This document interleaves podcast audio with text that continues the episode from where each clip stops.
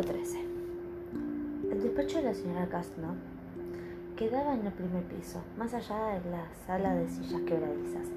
Me fijé en que había cambiado las sillas viejas por otras de aspecto macizo y que los sillones mozos habían sido retapizados con una alegre tela de rayas amarillas y blancas. ¿Cuándo han cambiado los muebles? No los hemos cambiado. Es un hechizo de percepción, dijo la señora Kasnov, mirando por encima del hombro. ¿Perdone? Esta fue una de las ideas de Jessica Prentice. Los muebles de la casa reflejan el estado de ánimo de quien los contempla.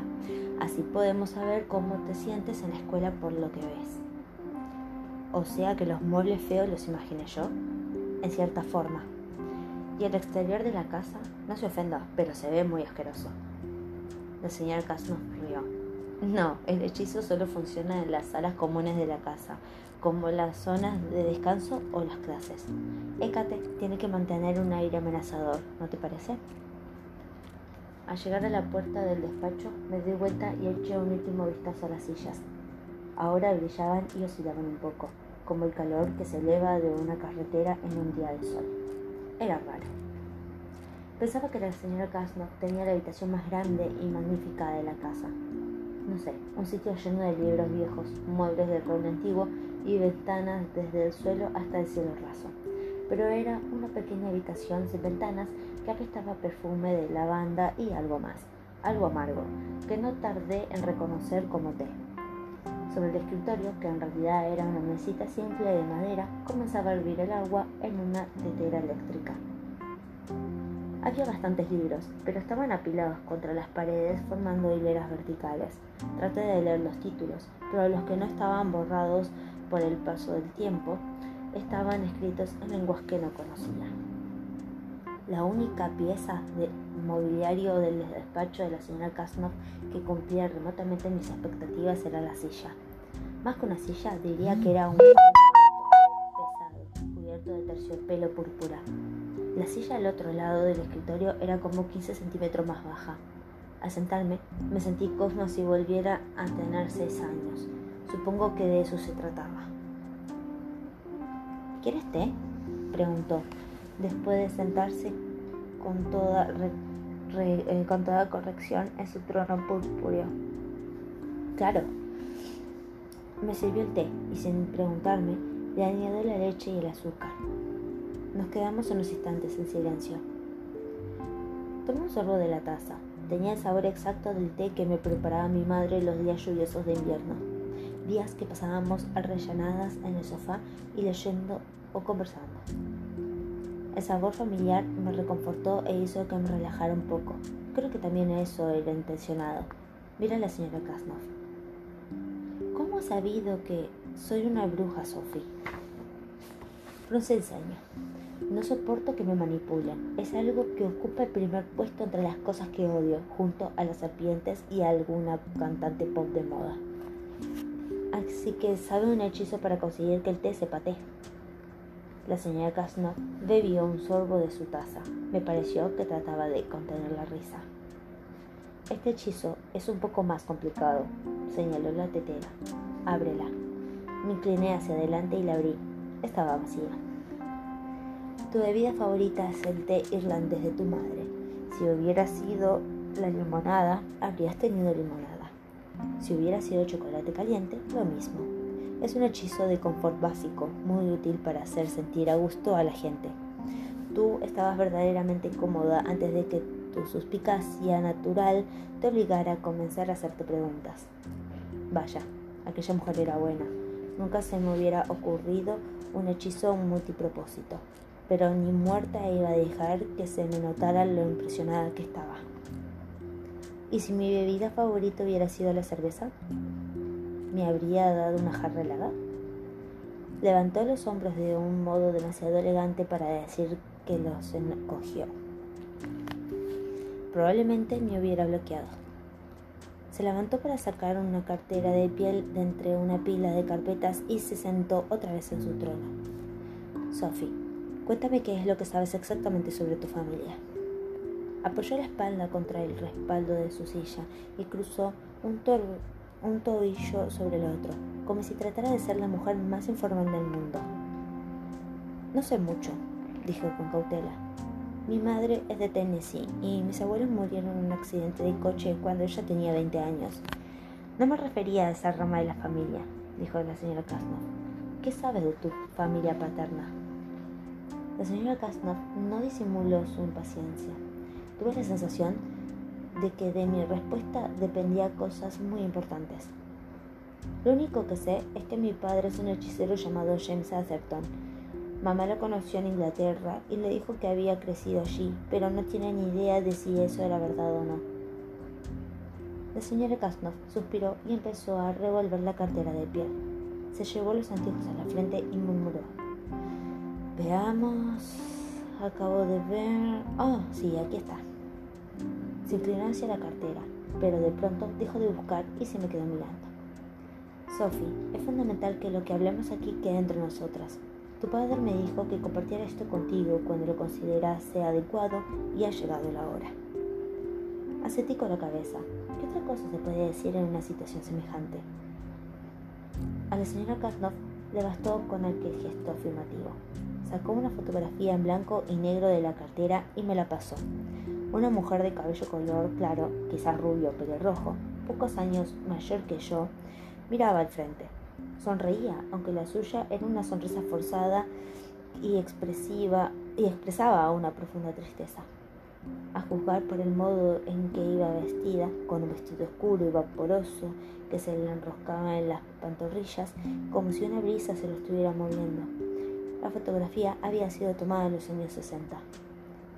A su espalda se levantaba el edificio de Écate. Alguna vez los postigos habían sido blancos, me fijé en sus grandes ojos claros y muy separados.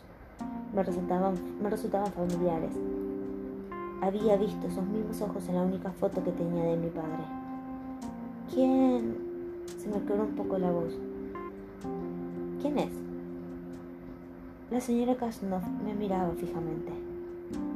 Esta es tu abuela, dijo sirviéndose otra taza de té. Lucy Barrow Atherton. Mi abuela.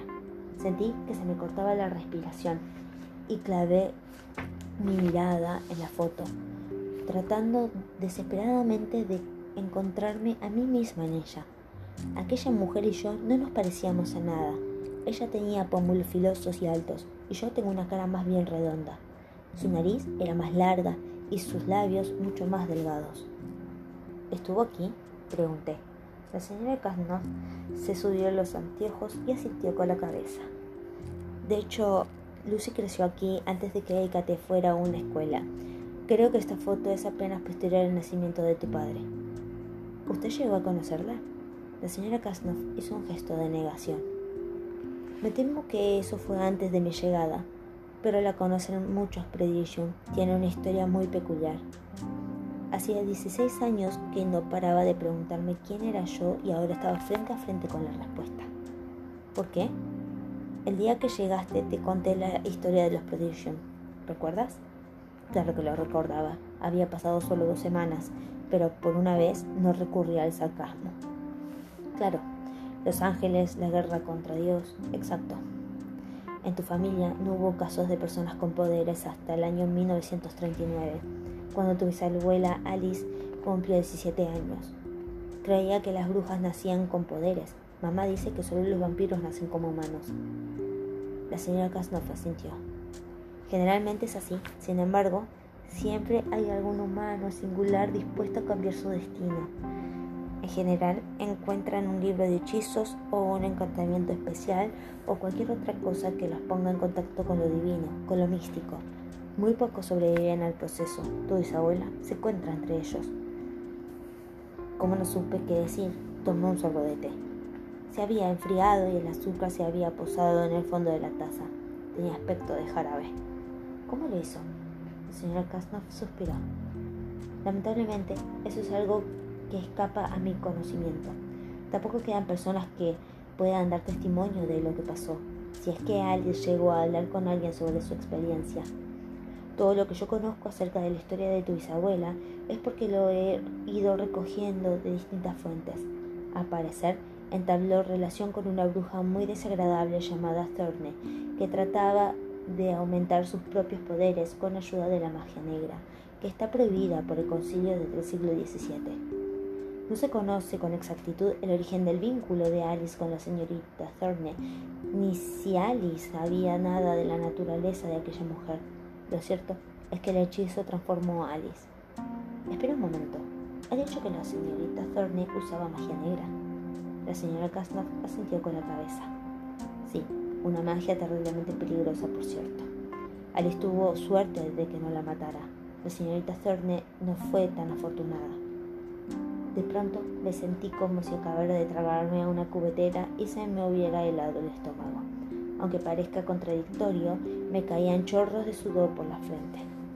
O sea, que mi bisabuela se transformó en bruja por medio de la magia negra, lo más peligrosa del mundo. El señor Kasnov volvió a sentir, me miraba fijamente.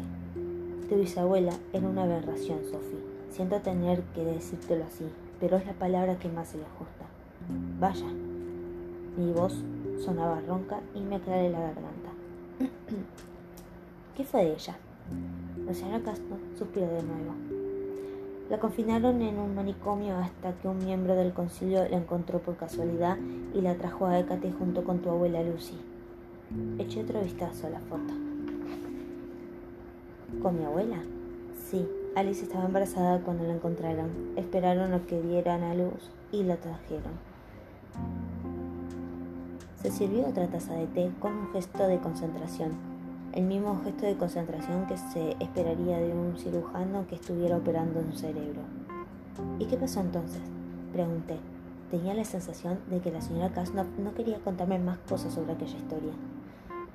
Alice no se adaptó bien a su transformación, dijo sin mirarme.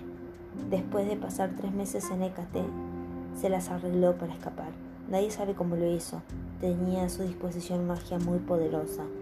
Luego, la señora Kasnov interrumpió sus palabras con otro sorbo de té. ¿Después qué? Repetí.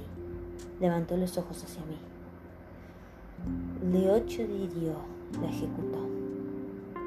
¿Cómo sabe que? Tienen una manera muy particular de deshacerse de nosotros, respondió con sequedad. En todo caso, había dejado a Lucy aquí y el concilio se encargó de estudiarla. ¿En plan experimento científico? Creo que mi tono de voz sonó bastante exaltado, pero es que estaba más que asustada.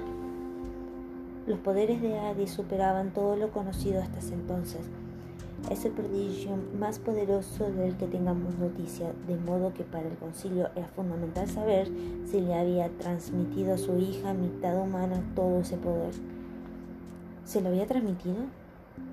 Sí, y ella se lo transmitió a tu padre.